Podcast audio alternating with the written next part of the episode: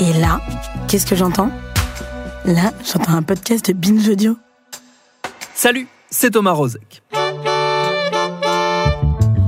L'une des grandes joies de cette activité qu'on appelle le podcast, vous l'aurez constaté si vous nous suivez régulièrement, c'est de pouvoir en faire un peu ce qu'on veut, d'avoir la liberté de tenter des choses, des formats, des manières de raconter le présent et le passé.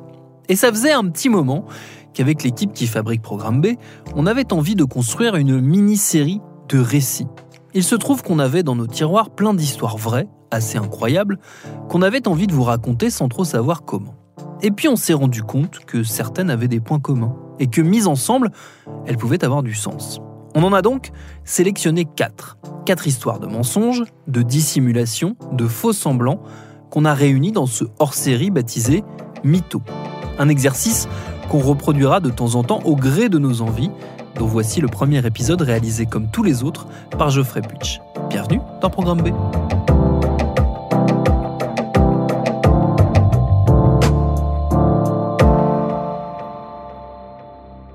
Mytho, épisode 1, Échec et meurtre.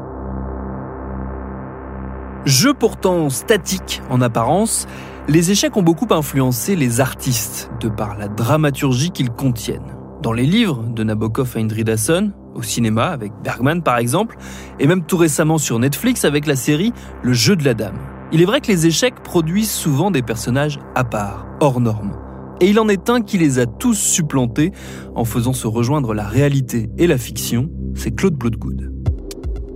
Pour avoir une petite idée de qui était ce fanatique des échecs, espion nazi patenté et meurtrier bien réel, il faut planter le décor. Nous sommes en 1955. La scène se passe dans un hôpital militaire en Californie. Le Marines Claude Bloodgood y est soigné pour une blessure au pied. Et pour passer le temps, il s'adonne à sa passion préférée depuis qu'il est enfant. Il aligne les parties d'échecs les unes après les autres. Un attroupement secret autour de sa table de jeu, les acteurs d'Hollywood venus en tournée. Et parmi eux, Humphrey Bogart, qui regarde la partie avec d'autant plus d'intérêt qu'elle se joue pour de l'argent. L'acteur, qui se targue de ne pas être un manchot de l'échiquier, glisse son numéro à Claude Bloodgood et lui propose de l'appeler quand il aura une permission. Et c'est ce que j'ai fait, nous avons joué dans une villa au bord du Pacifique, raconte-t-il près de 45 ans plus tard à un journaliste du Monde. Pour preuve, il ressort le déroulement d'une des parties au cours de laquelle l'acteur a usé d'une attaque qu'il appelle justement l'attaque du faucon maltais.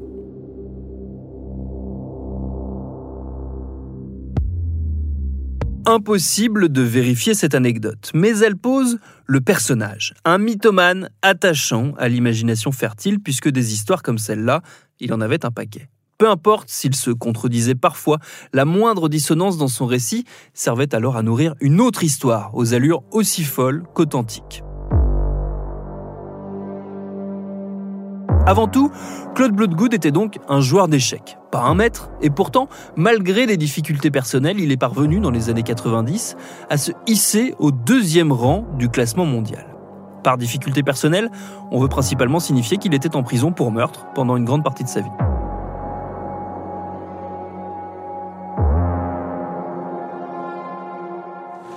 Mais de quelle vie parle-t-on justement? Parce que si on s'attaque au passé de ce personnage, il sera difficile de séparer la vérité de l'affabulation. Et tant mieux, a-t-on envie de dire. L'histoire n'en est que plus folle à la fin.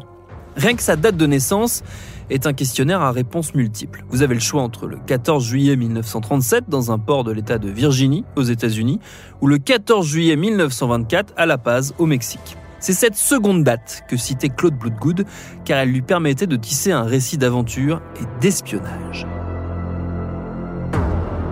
Il racontait à qui voulait l'entendre qu'il était d'abord né Klaus Blutgut, traduction littérale de Claude Blutgut, et que son père, qui portait le même nom que lui, faisait partie du contre-espionnage allemand. Un peu avant le début de la Seconde Guerre mondiale, son père américanise son patronyme et s'installe avec son fils dans le port de Norfolk. Destination intéressante pour un espion car c'est là que résidait le siège de la flotte américaine pour tout l'Atlantique. Anglais parfait, pièce d'identité falsifiée, tous les deux se fondent dans la population au point que le père épouse une femme du cru, Margaret.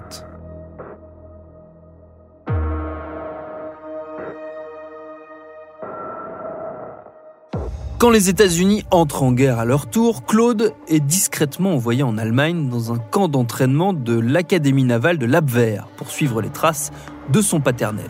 En 1942, opérationnel, il rejoint le parti nazi et est chargé de faire passer des messages et de l'argent à son père resté aux États-Unis. Pour cela, il est discrètement conduit en sous-marin, s'il vous plaît, jusqu'aux côtes américaines où il retrouve son père avant de réembarquer pour le voyage retour muni de précieuses informations. C'est aussi à cette période que sa passion pour les échecs en vient à être connue des plus hauts dignitaires nazis, selon ses dires. Et ça l'aurait même conduit à jouer contre le général Rommel, le fameux renard du désert, ou contre Heinrich Himmler, le chef de la SS, curieux de se confronter à ce jeune prodige. En 1945, lors de sa dernière mission, le U-boat dans lequel il se trouve s'échoue sur les côtes américaines. Tous les occupants sont soit morts, soit faits prisonniers. Sauf lui, qui parvient à s'échapper. Tant mieux, il peut ainsi reprendre sa place dans sa famille aux USA. Il n'y a à la fois personne pour le trahir et encore moins pour remettre en cause ce fantastique récit.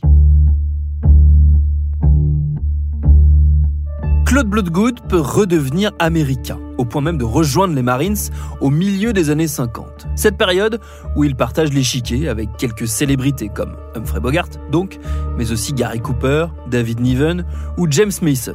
En froid avec le reste de sa famille, c'est un moyen pour lui de gagner un peu d'argent. Ça ne va pas suffire et quelques escroqueries le conduisent à faire plusieurs séjours en prison. Nous sommes en décembre 68. Son père meurt et plus rien ne sera comme avant. Pas tant qu'il soit dévasté par sa mort, tous les deux étaient plutôt en froid. Claude a toujours soupçonné son père d'avoir récupéré une fortune cachée de l'armée allemande juste après la guerre et il lui reproche de ne pas lui en avoir fait profiter. Alors quand il apprend que son héritage s'élève à une centaine de dollars, Claude se met à falsifier des chèques de Margaret, la compagne de son père. Il finit par se faire prendre, direction la prison à nouveau. Il est libéré en novembre 69 et quelques jours après sa sortie, Margaret est sauvagement assassinée. Son corps est découvert près d'une route enveloppée dans une couverture. Comme Claude l'avait menacé de mort à son procès, ce dernier se retrouve assez logiquement principal suspect dans cette affaire. Il ne sera arrêté que deux mois plus tard, au terme d'une longue traque. Il passe aux aveux dans un premier temps, avant de se rétracter. Il ne parvient toutefois pas à convaincre les jurés de son innocence, et il ne leur faut que 45 minutes pour rendre leur verdict coupable. La sentence, la peine de mort. Durant deux ans, son exécution sera programmée à plusieurs reprises, puis reportée parfois au dernier moment. Il ne devra son salut qu'à la Cour suprême en 1972 et sa peine est commuée en prison à vie. C'est à ce moment-là que va se construire sa légende de joueur d'échecs.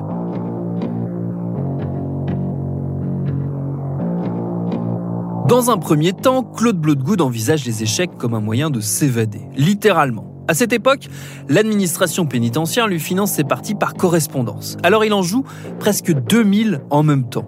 Comme sa conduite est exemplaire, il est autorisé en 74 à participer avec un co-détenu à un tournoi à l'extérieur. Les deux hommes en profitent pour fausser compagnie aux gardiens qui les accompagnent. Ils seront repris après une cavale à travers 12 États. Résultat, ses privilèges de joueur d'échecs en prison lui sont révoqués et il peut dire adieu à toute libération sur parole avant la fin de sa vie. Il disparaît alors de tous les radars avant de ressurgir plus de 20 ans plus tard dans la liste des meilleurs joueurs de la planète.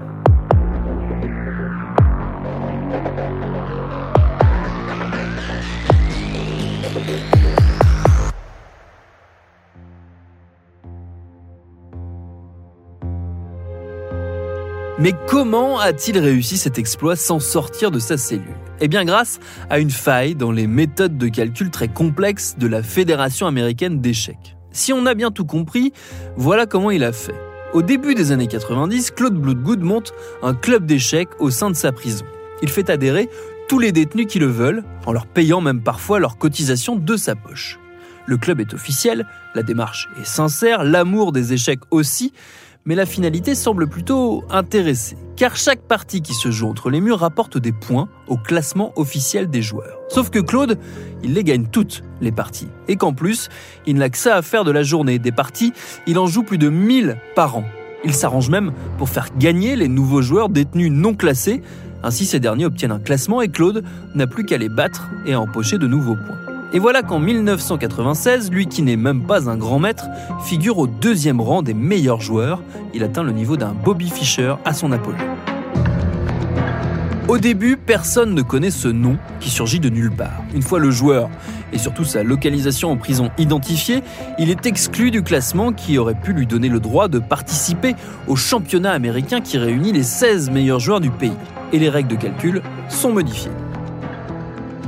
Les projecteurs se braquent alors sur ce personnage hors norme, qui n'hésite pas à raconter sa vie aux journalistes, provoquant au passage quelques coups de canif dans la légende, car à force de fouiller, y compris dans les archives déclassifiées du FBI, on finit par découvrir qu'il n'est pas né au Mexique, qu'il était donc trop jeune pour avoir joué contre Rommel, que Margaret n'était pas sa belle-mère mais bien sa mère, et qu'il était incapable de parler allemand.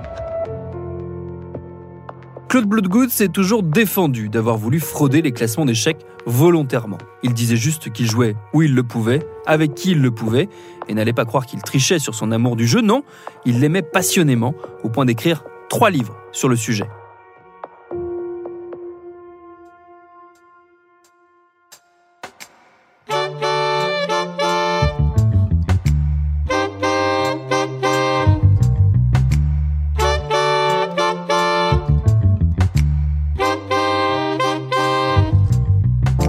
Sur la fin de sa vie, atteint d'un méchant cancer du poumon, il continuait de jouer par correspondance, des dizaines de parties en simultané, y compris avec Pierre Barthélémy, le journaliste du Monde, qui lui a consacré un très beau portrait au début des années 2000. Des parties inachevées car Claude Bloodgood ne survivra pas à la lenteur des échanges postaux outre-Atlantique. Le journaliste lui dédiera ces quelques mots. Je le connaissais depuis une dizaine d'années et nous étions devenus bons amis. Le monde des échecs sera moins intéressant sans lui.